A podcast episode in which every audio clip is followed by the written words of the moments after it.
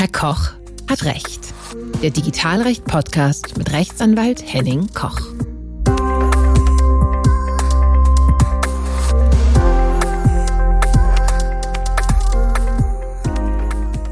Hallo und herzlich willkommen bei Herr Koch hat Recht, dem Digitalrecht-Podcast. Mein Name ist Henning Koch. Ich bin Rechtsanwalt und berichte über Themen aus den Querschnittsbereichen des Datenschutzes, Arbeitsrecht und IT-Recht. In der heutigen Folge 5 erörtere ich einige wichtige Punkte im Zusammenhang mit dem Beschäftigten-Datenschutz. Und los geht's. Erster Punkt. Nutzung von E-Mail und Internet am Arbeitsplatz. Für die meisten, die E-Mail und Internet am Arbeitsplatz nutzen, ist dies selbstverständlich, dass das auch privat genutzt werden darf. Das hat aber negative Folgen für den Arbeitgeber, wenn das nicht geregelt ist. Hier gibt es zwei Fälle, die man beobachten und erörtern muss. Fall 1 ist der Punkt, dass die private Nutzung erlaubt ist. Entweder durch Arbeitsvertrag ausdrücklich, durch das sogenannte Direktionsrecht des Arbeitgebers, der Arbeitgeberin, durch Betriebsvereinbarung oder betriebliche Übung. Wenn das, wenn das so ausdrücklich oder mit den entsprechenden Regelungen vereinbart ist, dann passiert Folgendes. Die Arbeitgeberseite wird Dienstanbieter nach dem Telemediengesetz und unterliegt automatisch dem Fernmeldegeheimnis des Telekommunikationsgesetzes, was auch Grundrechtsschutz genießt. Das heißt also, der Arbeitgeber, die Arbeitgeberin dürfen nicht ohne Erlaubnis der Beschäftigten in das E-Mail-Postfach reingucken oder natürlich auch in den Verlauf der Browser. Das ist erstmal soweit sicherlich okay, aber wenn man weiterdenkt, wird es problematisch, denn es ist kein Zugriff möglich im Rahmen der Virenprüfung oder im Rahmen der Firewall, denn dort passiert ja bildlich gesprochen technisch Folgendes. Der Brief, die E-Mail wird aufgemacht, man schaut rein, ob da etwas Schlimmes drin ist, ein Virus oder andere Schadsoftware, klebt es wieder zu und schickt es weiter. Das wäre nicht möglich. Auch die Fälle von Vertretung wären hierbei problematisch, denn im Vertretungsfalle, etwa bei Urlaub oder Krankheit, kann man nicht in das Postfach der Beschäftigten reingucken. Ein Verstoß dagegen wäre sogar strafbar nach Paragraphen 202a und 206 Strafgesetzbuch. Das heißt, die Arbeitgeberseite muss ein Interesse daran haben, dass das gesondert geregelt wird. Und hierbei hilft nur als Best Practice das Verbot der privaten Nutzung. Denn wenn die private Nutzung verboten ist, etwa auch durch Arbeitsvertrag, Direktionsrecht oder Betriebsvereinbarung, hat man jeden Zugriff, der möglich und erforderlich ist, auch für Zwecke des Beschäftigungsverhältnisses. Und das ist der wichtige Punkt dabei.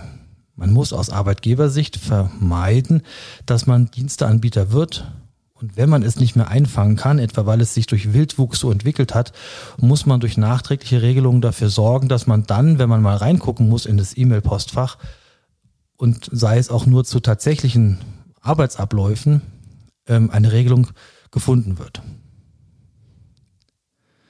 Nächster Punkt.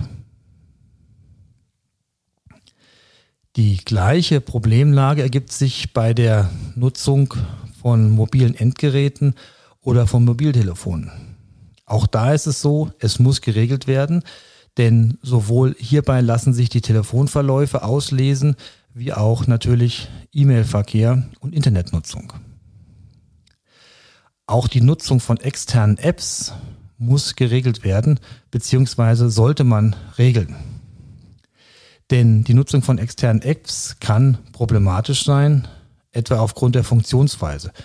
Das beste Beispiel ist hier WhatsApp. Bei WhatsApp, das ist ja nichts Neues, ist es ja so, dass man sich aufgrund der Nutzungsbedingungen damit einverstanden erklärt und auch quasi gegenüber WhatsApp erläutert, dass man die Einwilligungen der Adressdateninhaber seines Telefonadressbuchs hat, dass diese Daten an WhatsApp weitergegeben werden. Das ist sicherlich im Bereich derjenigen, die WhatsApp sowieso nutzen, wahrscheinlich kein Problem, weil, wie gesagt, die Nutzer, die die WhatsApp sowieso nutzen, das ja sowieso auch dann ähm, schon sich selbst erklärt haben gegenüber WhatsApp, dass man das so verwenden darf. Aber natürlich gibt es auch viele Leute, die wollen das nicht und das ist insoweit ein Problem. Die Best Practice wäre dann, entweder die private Nutzung auf dem Mobiltelefon am Beispiel WhatsApp zu verbieten oder solche oder andere externe Apps nur in sogenannten Containerlösungen erlauben. Das heißt also, dass man einen speziellen abgeschirmten Bereich schafft auf dem Mobiltelefon, bei dem man das dann ähm, auswählen und auch tatsächlich nutzen kann. Das Problem ist hier meistens nur, dass der erforderliche Zugriff auf andere Daten vom Telefon dann nicht mehr gegeben ist und das dann eben halt nicht mehr so komfortabel ist. Bei mobilen Endgeräten muss man auch ähm, aus IT-Sicherheitsaspekten immer den Verlust des Gerätes mit einplanen.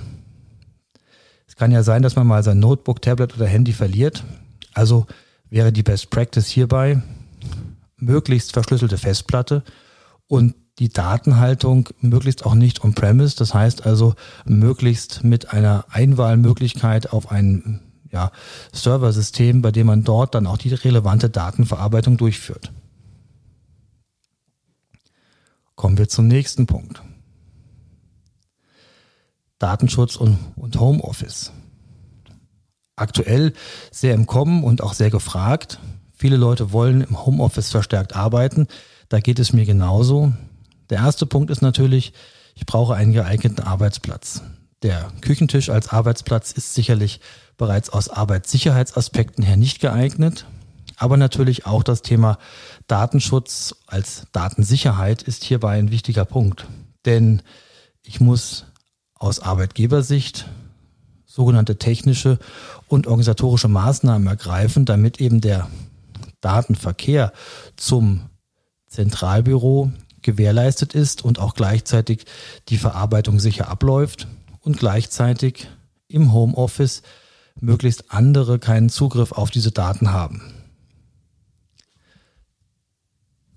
Ein wichtiger Aspekt, der häufig vergessen wird, ist ja der, dass bereits aus arbeitsrechtlichen Aspekten heraus der Arbeitgeber, die Arbeitgeberin Kontrollen durchführen muss, wie denn der Arbeitsplatz gestaltet ist. Und diese Kontrollrechte oder Kontrollpflichten sogar ergeben sich aus Arbeitssicherheitsaspekten. Hier gibt es aber wieder streitende Interessen, denn das allgemeine Persönlichkeitsrecht oder auch das Recht auf Unverletzlichkeit der Wohnung nach Artikel 13 Grundgesetz äh, spielen hier auch eine Rolle.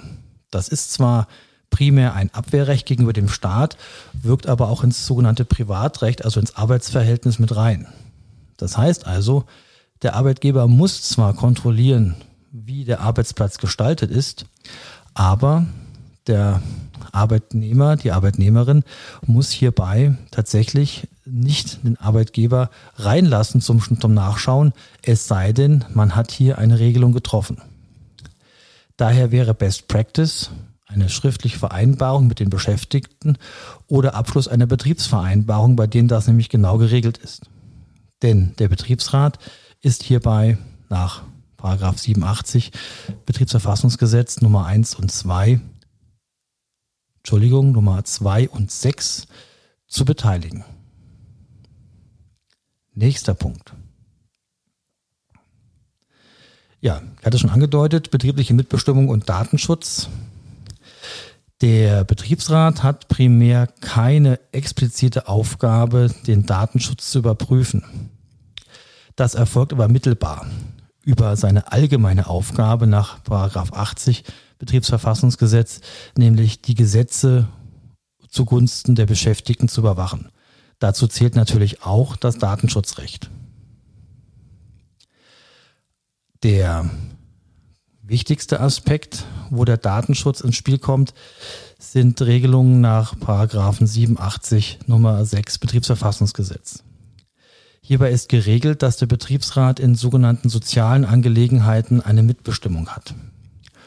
Und das ist in diesem Fall, dieser Norm speziell dann der Fall, wenn, ich zitiere mal, mitzubestimmen bei der Einführung und Anwendung von technischen Einrichtungen, die dazu bestimmt sind, das Verhalten oder die Leistung der Arbeitnehmer zu überwachen.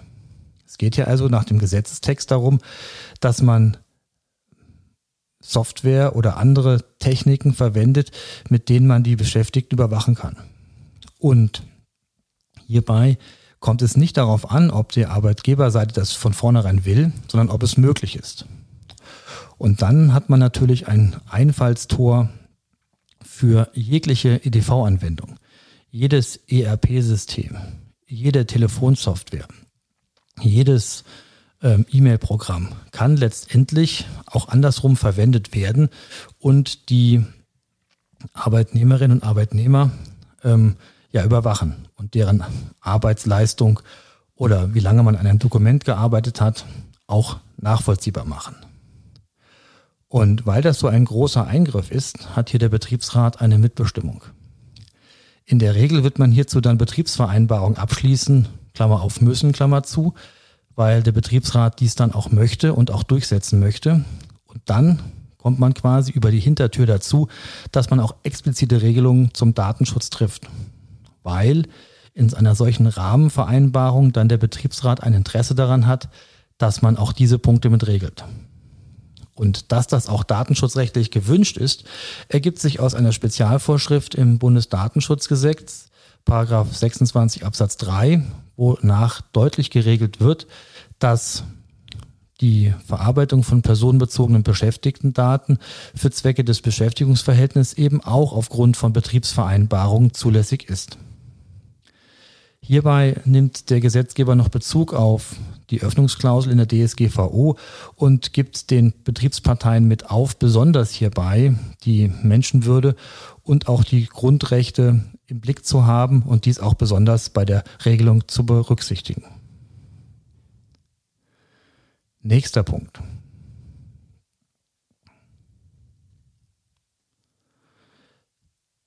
Datenschutz bei Online- und Videobesprechungen. Das ist ja mittlerweile schwer im Trend und auch nicht nutze das sehr stark tatsächlich. Hierbei ist natürlich ein äh, Thema relevant, dass man auch da technische und organisatorische Maßnahmen ergreifen muss, dass das Thema Datensicherheit abgebildet wird. In der Regel ist bei der Einführung von solcher Software, die das auch ähm, beinhalten kann, aus den bereits eben genannten Gründen auch die Beteiligung des Betriebsrats ähm, erforderlich, weil man eben halt mit solchen Online-Video-Tools die Beschäftigten in Anführungszeichen überwachen kann. Man muss mit den ähm, Diensteanbietern einen Auftragsverarbeitungsvertrag abschließen, weil letztendlich durch die Zwischenspeicherung auf deren Servern eine äh, Datenverarbeitung passiert. Ich muss die Datenschutzerklärung aus Arbeitgebersicht der Webseite anpassen und natürlich auch die Datenschutzinformation im beschäftigten Kontext äh, muss entsprechend angepasst werden. Ein besonderes Problem ergibt sich hierbei auch äh, bei der Datenverarbeitung im Drittland, speziell USA. Die meisten gängigen Tools wie etwa äh, Teams, äh, Zoom, GoToMeeting und dergleichen werden nämlich in den USA gehostet und von US-Anbietern äh, betrieben. Und da taucht das Problem wieder auf, wie in dem Urteil vom 16. Juli ähm, des EuGH, nämlich wie ist das eigentlich? Ist es möglich, dass man hier dann Datenverarbeitung in den USA durchführt? Hierzu hatte ich ja in der Folge 1 bereits eine Besprechung des Urteils vorgenommen. Da könnt ihr nochmal reinhören an der Stelle. Ja, hier ist es sicherlich, sicherlich eine Abwägung vorzunehmen und zu, zu überlegen, naja, die Verarbeitung von Videodaten ist wahrscheinlich nicht ganz so ähm, schlimm, wenn sie nur zwischengespeichert werden, als wenn ich dauerhaft beispielsweise Gesundheitsdaten in den USA verarbeiten würde. Diese Themen muss man dabei berücksichtigen. Nächster Punkt. Die Informationspflichten des Arbeitgebers.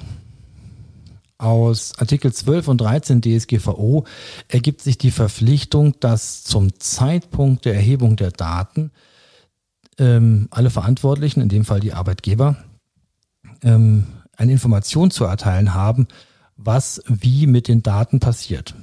Es muss nicht einzeln beschrieben werden, jeder Verarbeitungsschritt, sondern abstrakt muss das äh, darüber erklärt werden. Das entspricht im Wesentlichen dem, wie man es von Datenschutzerklärungen auf Webseiten äh, her kennt, denn das ist die Information dessen, was auf der Webseite passiert.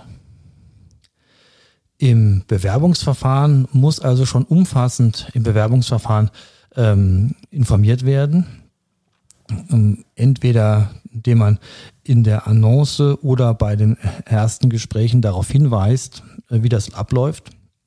In den meisten Fällen wird man aber gerade bei größeren Unternehmen Bewerberplattformen, Online-Plattformen äh, verwenden. Und da ist es natürlich sinnvoll und auch erforderlich, dass man dies schon in der Datenschutzerklärung der Webseite entsprechend erwähnt.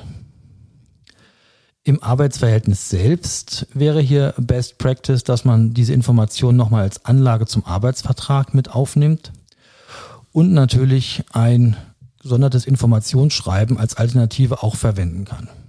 Wenn es also schon noch Arbeitsverhältnisse gibt, also Bestandsarbeitsverhältnisse, bei denen das noch nicht passiert ist, dann sollte dies schleunigst nachgeholt werden. Kommen wir zum letzten Punkt. Ja, aus den ganzen Themen, die wir gerade besprochen haben, ergibt sich quasi so ein, eine Zusammenfassung von notwendigen Rechtstexten im Beschäftigungsverhältnis. Was braucht man? Also das ist jetzt nicht abschließend, aber man kann das sicherlich so erstmal als Checkliste sehen, um sich daran abzuarbeiten. Erster Punkt, ein Arbeitsvertrag. Der sollte schriftlich sein. Das ist sowieso der Fall. Ähm, nach dem Nachweisgesetz haben die Beschäftigten einen Anspruch darauf, dass der Arbeitsvertrag schriftlich niedergelegt wird. Dann macht es Sinn, dass man auch eine Datenschutzklausel mit aufnimmt, entweder im Rahmen der Information und natürlich auch äh, in der Weise, dass die Beschäftigten selber verpflichtet werden, den Datenschutz einzuhalten. Eine Vereinbarung über Homeoffice ist sinnvoll als weitere, gegebenenfalls nachträgliche Vereinbarung wenn man Homeoffice dann machen will, wo genau geregelt ist, was die Beschäftigten dürfen, wie es mit der Zeiterfassung läuft und vor allen Dingen, dass der Arbeitgeber, die Arbeitgeberin auch mal vorbeikommen und gucken darf. Dann sollte man das Thema private Nutzung von E-Mail und Internet auf jeden Fall regeln bzw. explizit verbieten. Die Datenschutzinformationen nach Artikel 13 und 14 sind entsprechend anzupassen Gegebenenfalls braucht man noch für die Verwendung von Fotos, etwa auf Intranet oder Internet, eine Einwilligung. Auch daran sollte man denken, dass man sich das einholt. Das geht nicht automatisch. Dann müssen natürlich alle beschäftigungsrelevanten Verarbeitungsarten dann auch im Verzeichnis der Verarbeitungstätigkeiten, sperriges Wort, Verfahrensverzeichnis, alter Begriff, ist aber einfacher, mit aufgenommen werden. Und gegebenenfalls sollte man daran denken, auch Betriebsvereinbarungen zu schließen, um noch weitere Verarbeitungen ähm, einer Rechtsgrundlage zuzuführen. Das waren die wichtigsten Punkte. Es gibt noch viele weitere, aber ich glaube, das sind Themen, die man immer mal wieder im Blick haben muss beim Thema Beschäftigungsverhältnis und Datenschutz. Und dann sind wir auch schon heute mit der heutigen Folge zu Ende. Ich bedanke mich für Ihr Interesse und bis zum nächsten Mal, wenn es wieder heißt, Herr Koch hat Recht. Wenn Sie Fragen haben oder eine Anmerkung, schreiben Sie mir doch einfach eine Nachricht an info@herrkochhatrecht.de. Wenn Ihnen dieser Podcast gefallen hat, abonnieren Sie ihn doch auf iTunes, Overcast oder jedem sonstigen Podcatcher. Verschicken Sie ihn an Ihre Freunde und Geschäftspartner und an alle, die Interesse an Podcasts haben. Ich freue mich, wenn Sie beim nächsten Mal wieder dabei sind.